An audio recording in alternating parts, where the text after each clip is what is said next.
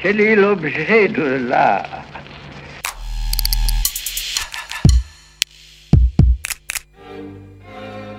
Êtes-vous sûr que vous-même vous considérez un noir du même œil qu'un blanc? Je vous ai compris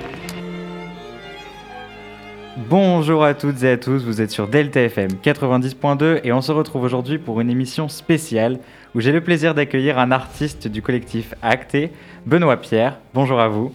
Bonjour Romain. Aujourd'hui, nous parlerons de l'œuvre que vous avez décidé d'exposer dans le cadre de votre duo Rassemble et Morceler 2 avec Fanny Guérino dans le lycée pilote innovant international. Je le disais donc en introduction, mais vous avez décidé d'exposer votre œuvre La Caverne au LP2I. Est-ce que vous pouvez donc nous parler de cette œuvre et décrire votre parcours artistique jusqu'ici?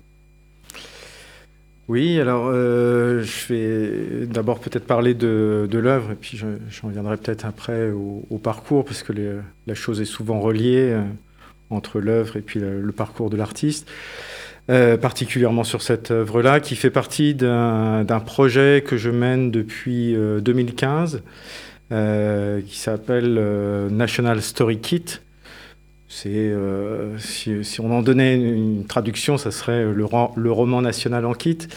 Euh, c'est, né euh, à la suite d'une expérimentation dans, mon atelier sur un manuel scolaire des années 80 qui a été réédité dans les années 90 pour des, des, des, CM2 et quand j'ai, ouvert ce, ce manuel, je suis tombé sur le, sommaire Nos ancêtres les Gaulois et euh, l'ensemble de, de, cet ouvrage était un peu sur le, dans le même registre d'un point de vue un peu euh, univoque, uniformisant euh, de, de, notre histoire française. Quoi. Et en tournant la page du sommaire, il y avait la carte du monde. Alors je me suis amusé du coup à découper, la carte du monde. Et puis après, quand on remet la page du sommaire, ça fait nos ancêtres le gaulois et la carte du monde. Voilà, c'est un peu comme ça que le, projet est né, sur euh, une espèce d'expérimentation, sauf que ça s'est fait euh, au moment du, contexte des, attentats de Charlie Hebdo. Et euh, suite à ces attentats, l'émission d'histoire sur France Culture le, le, matin, La Fabrique de l'Histoire, a titré pendant une semaine Comment en sommes-nous arrivés là? Et euh, donc chaque jour, je continuais à découper, à forer dans le manuel scolaire, à, extraire des, fragments, à morceler. Euh, mais en même temps, j'entendais euh, ce qui était dit par les, divers historiens sur la notion d'héritage. Et quelque chose se mettait vraiment très fortement en, relation, pour pas dire en adéquation, avec cette question de l'éducation, la transmission et, la réalité euh, après de nos comportements ou de notre euh, euh, représentation du monde, je dirais. Voilà, donc ce, projet est né comme ça. et, il est resté à cet endroit d'aller presque comme un archéologue forer dans les, dans les manuels scolaires euh, et, trouver la matrice, en fin de compte. Euh, chercher dans la matrice qu'est-ce qui constitue notre héritage culturel. Et à la suite de ça, bon, bah je, déploie différentes formes. Donc là, ici, euh, aujourd'hui, c'est une forme parmi une dizaine maintenant différentes. Donc là, c'est la forme installation, où bah dans le contexte scolaire dans lequel on est, euh, Julie Vienno euh, et M. Raffi m'ont mis à disposition des, appareils euh, qui, ne servent plus, les rétroprojecteurs, mais qui étaient des outils pour, pour la pédagogie projetée. et donc, à partir de ces éléments-là, je, déploie les, pochoirs des, manuels, enfin, qui sont transformés comme des espèces de pochoirs, et se déploie une, espèce de, caverne d'héritage historique euh, donc ça, en ça, ça s'écarte de la caverne de Platon où, on ne verrait que nos propres ombres. Euh, à l'époque d'aujourd'hui, euh, je pense qu'on voit aussi l'héritage culturel qui, qui se projette et qui nous a pénétré avant de ensuite investir nous-mêmes le, monde. D'accord. Et vous parliez donc d'éducation. Vous avez dit que vous avez été donc voir des CM2. Est-ce que vous voyez une importance et quelque chose d'intéressant à aller voir des lycéens et aussi leur parler d'art à travers euh, donc cet héritage culturel? Bah oui, là j'ai dès, l'ouverture euh, hier de la de l'exposition euh, au public des secondes et, premières, mais aussi des terminales, puisqu'il y a des terminales qui sont passées spontanément dans la, dans la galerie à la suite de leur, cours de philosophie. Voilà, il y a un public euh, absolument privilégié euh, qui, euh, en plus, visiblement, a une grande curiosité sur, sur ces problématiques liées à, l'héritage culturel. Donc, on a déjà un niveau d'échange vraiment très intéressant. Et donc, c'est très enthousiasmant pour moi d'apporter cet élément-là aujourd'hui comme une mise à disposition, finalement, du dispositif. Euh, et de venir en confrontation euh, avec, euh, les, lycéens, et pas seulement les lycéens, tous les publics qui, constituent cet établissement, pour mettre en vis-à-vis le, le, collectage que Fanny Guérino a déjà entamé, mais va accentuer à partir de demain, de le ressenti actuel mis en vis-à-vis avec cette question de, du programme euh, politique et, pédagogique qui est euh, mis en jeu dans ces, dans ces matériaux-là. Donc l'idée avec les, en partie avec euh, peut-être l'option d'art plastique, c'est de chacun aller chercher sur des, des thématiques qui euh, vous concernerait plus que, d'autres, euh, de, euh, de, vous investir et de, prendre la main sur ce dispositif qui pourrait aller jusqu'à une installation sonore. Voilà, parce qu'on peut travailler à la fois les fragments visuels en vis-à-vis avec des fragments sonores, les combiner, les mixer. et ça, peut-être, ça pourrait donner lieu aussi à une performance une espèce de, live visuel et sonore. Très bien. Et donc, vous l'avez dit, euh, c'est quand même une thématique euh, qui revient beaucoup aujourd'hui. On sait que l'histoire de l'art avec un grand H a souvent servi d'engagement. On, peut reconnaître les artistes Pascal Martin Taillou ou bien Ernest Pignon-Ernest. Est-ce que vous, vous considérez vos œuvres comme des œuvres engagées en étant un artiste engagé? Alors, euh, cette question-là est, est assez cette façon d'aborder les choses, euh, de l'art engagé ou euh, d'un positionnement politique dans mon, travail, dans, dans, mes œuvres, je le situe de manière assez euh, récente. Et, c'est venu, je pense, en particulier avec ce projet-là, où il s'est mis en, en, comment dire, en, en confrontation avec une expérience de vie, euh, c'est-à-dire euh, au début des années 2000, je suis parti euh, enseigner l'art en, école des beaux-arts à La Réunion.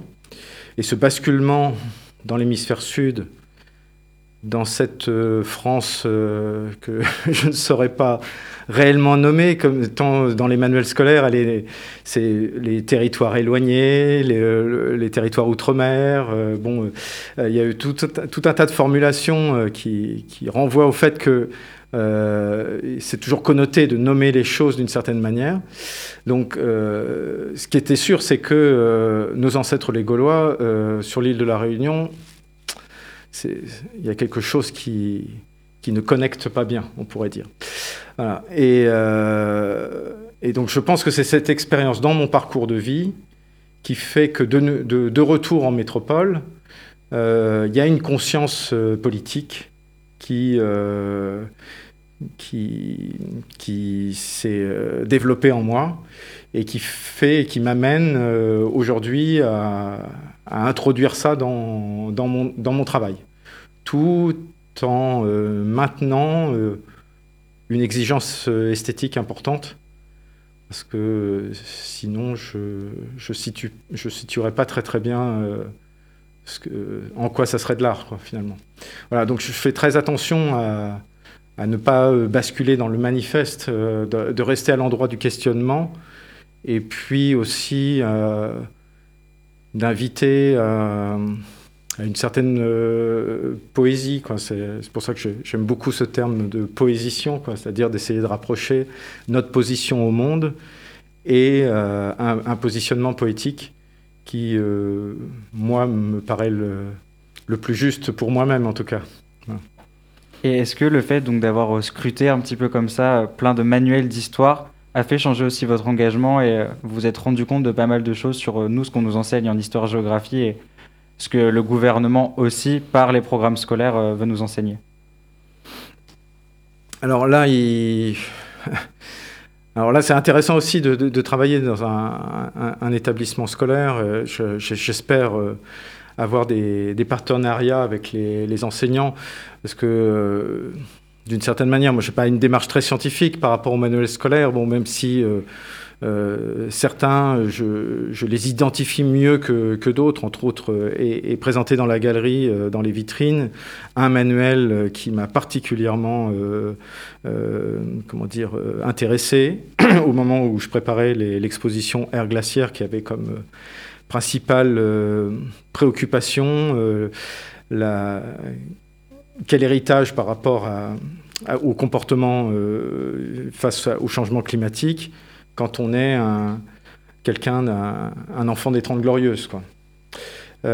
et donc là, j'étais tombé sur un manuel de 1972, qui était donc le programme pour 1973.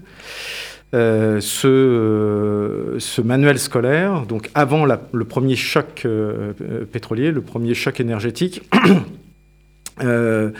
euh, a un positionnement euh, complètement unilatéral euh, concernant la confiance totale dans le progrès technique qui résoudrait tous les problèmes des, hommes, dans l'industrialisation, y compris de l'agriculture, qu'il était souhaitable d'exporter au pays du tiers-monde pour résoudre la question de la faim dans le monde.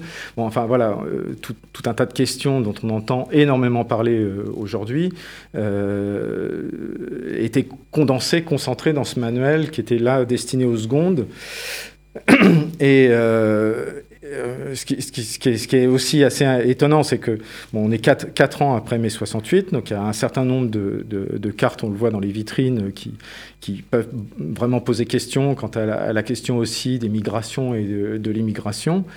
et on voit que donc dans les manuels scolaires, effectivement, il y a un projet politique euh, qui, 20 euh, ans, 30 ans, 40 ans après, euh, peut réellement questionner. Alors c'est toujours facile après d'aller voir dans, le passé et de faire une critique en décontextualisant, mais quand même, c'est-à-dire en contexte, 1972, c'est aussi euh, le rapport de Rome avec euh, Denis Meadows qui euh, propose sept scénarios pour la planète. Donc les scientifiques ont une forte conscience que les choses ne peuvent pas continuer comme ça sur un monde fini, dont les ressources ne sont pas donc infinies.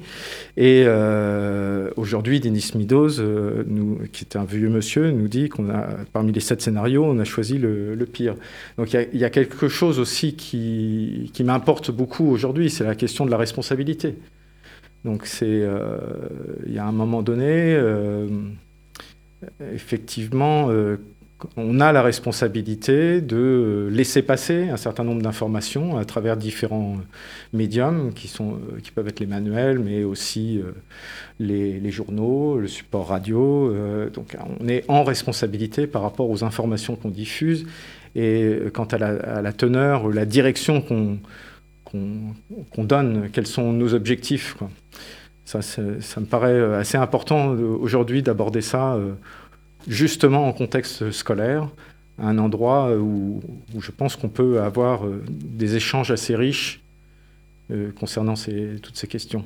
Et est-ce que vous, de manière contemporaine, vous pensez que les manuels scolaires arrivent maintenant à donner une vision un peu plus claire et surtout euh, un peu plus vraie de ce qui se passe réellement? Alors, les... Alors maintenant, je crois qu'on utilise de moins en moins les manuels scolaires, donc on est sur d'autres supports. Bon, mais quand même, euh, il existe encore euh, des, éditions papier.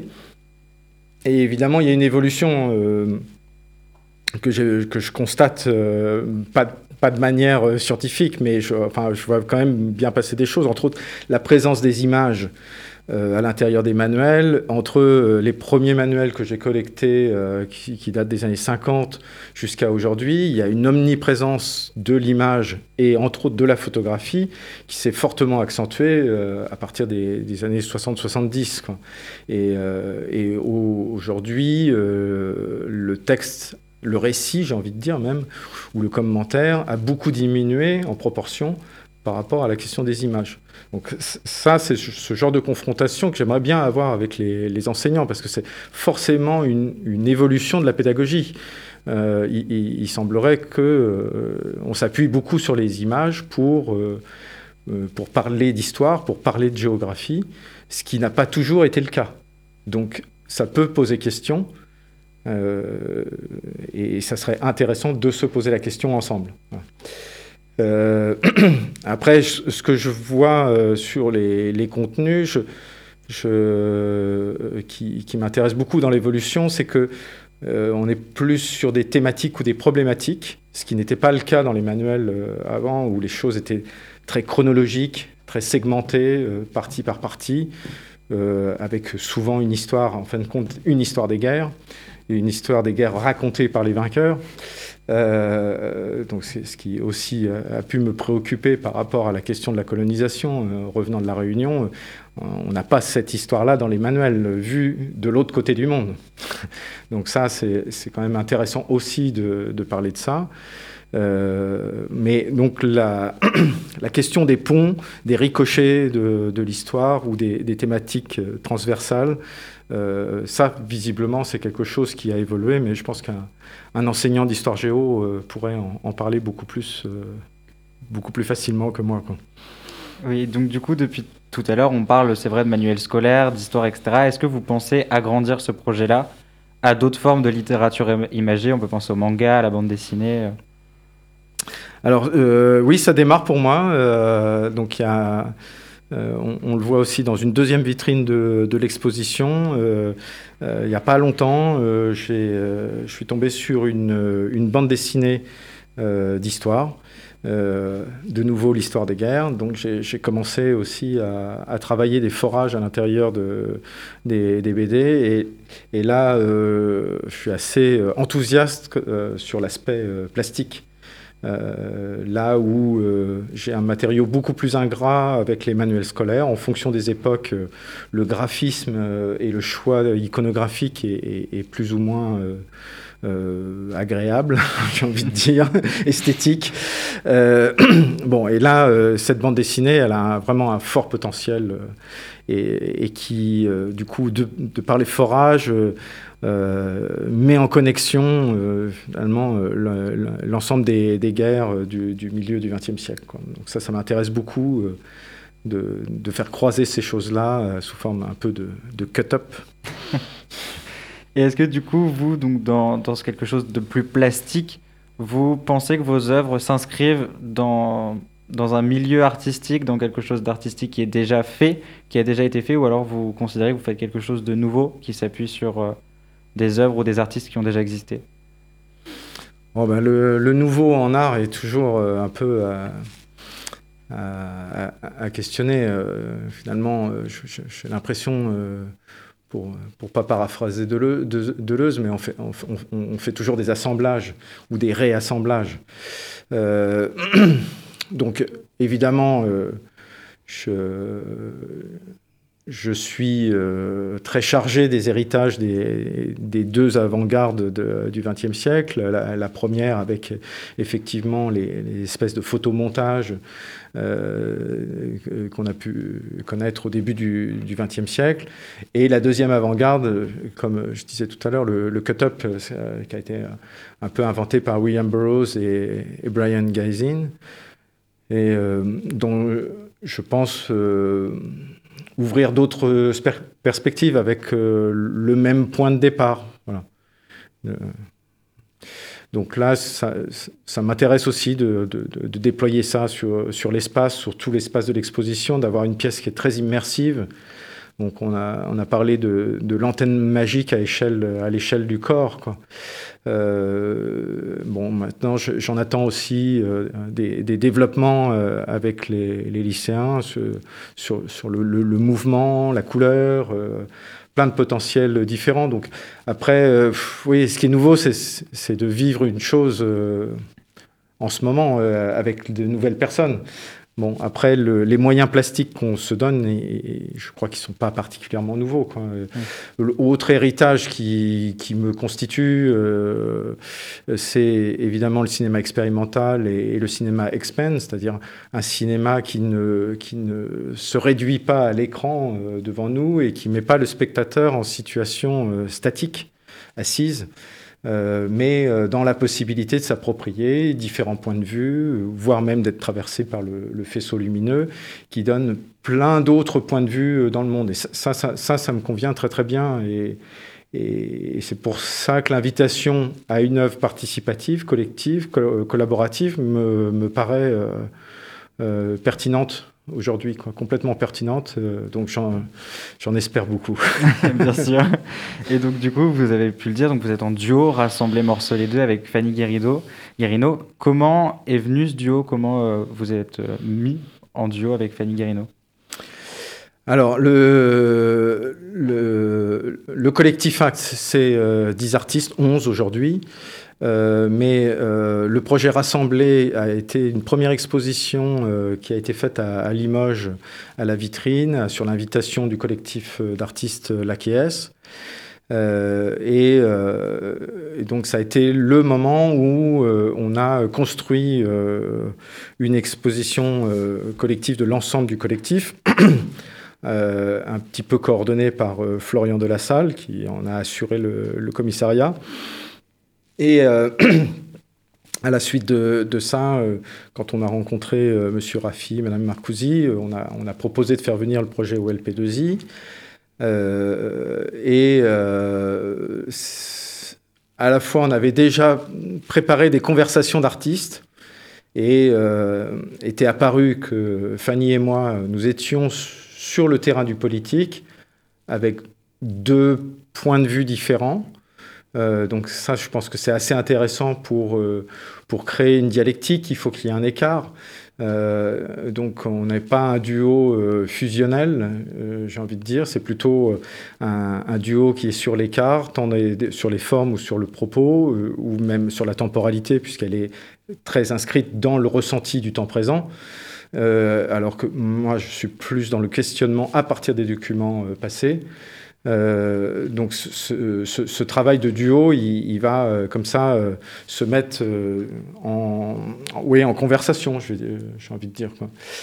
Ce qui ne sera pas le cas de tous les duos. C'est-à-dire que le, précédent sur le paysage, alors qu'ils avaient jamais réellement exposé des pièces anciennes, à un moment donné, on, on a vu que dans l'accrochage entre Dominique Robin et Julie Monet, euh, on ne savait plus euh, à qui étaient les œuvres.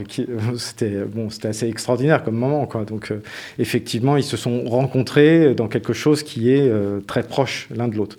Donc là, ça, ça sera évidemment pas le, cas entre Fanny et, moi, mais euh, je crois que c'est intéressant que, tous les duos qui vont avoir lieu soient dans des registres différents et euh, là aussi ouvre euh, des perspectives différentes dans, euh, les confrontations, voire les frictions. Euh, euh, je trouve que c'est intéressant en art de ne pas euh, forcément être d'accord. Ça, c'est, je crois que c'est bon, voilà. Moi, ça me, ça me plaît bien, quoi, voilà, d'être dans ce, dans cette situation-là. bon, bah, on arrive bientôt vers la fin. Est-ce que vous avez peut-être un dernier mot à dire euh... Euh, Qu'est-ce que je pourrais dire comme dernier mot? Je suis un peu pris de court. Euh, ça fait penser un peu aux questions du matin qu'on pose aux artistes. Euh, comment vous sentez-vous voilà. Donc, euh, bah, le soleil est revenu, donc ça c'est oui. pas mal. Je suis vacciné depuis hier, euh, donc j'espère que on va pouvoir vraiment beaucoup s'amuser ensemble et faire des, mener des aventures, quoi, des découvertes. voilà. Je l'espère aussi. Merci.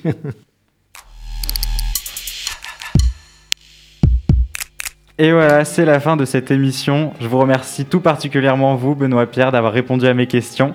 Je remercie Justine pour la technique et on espère retrouver les lycéens dans la cour intérieure demain à partir de 16h pour l'inauguration. Au revoir à tous.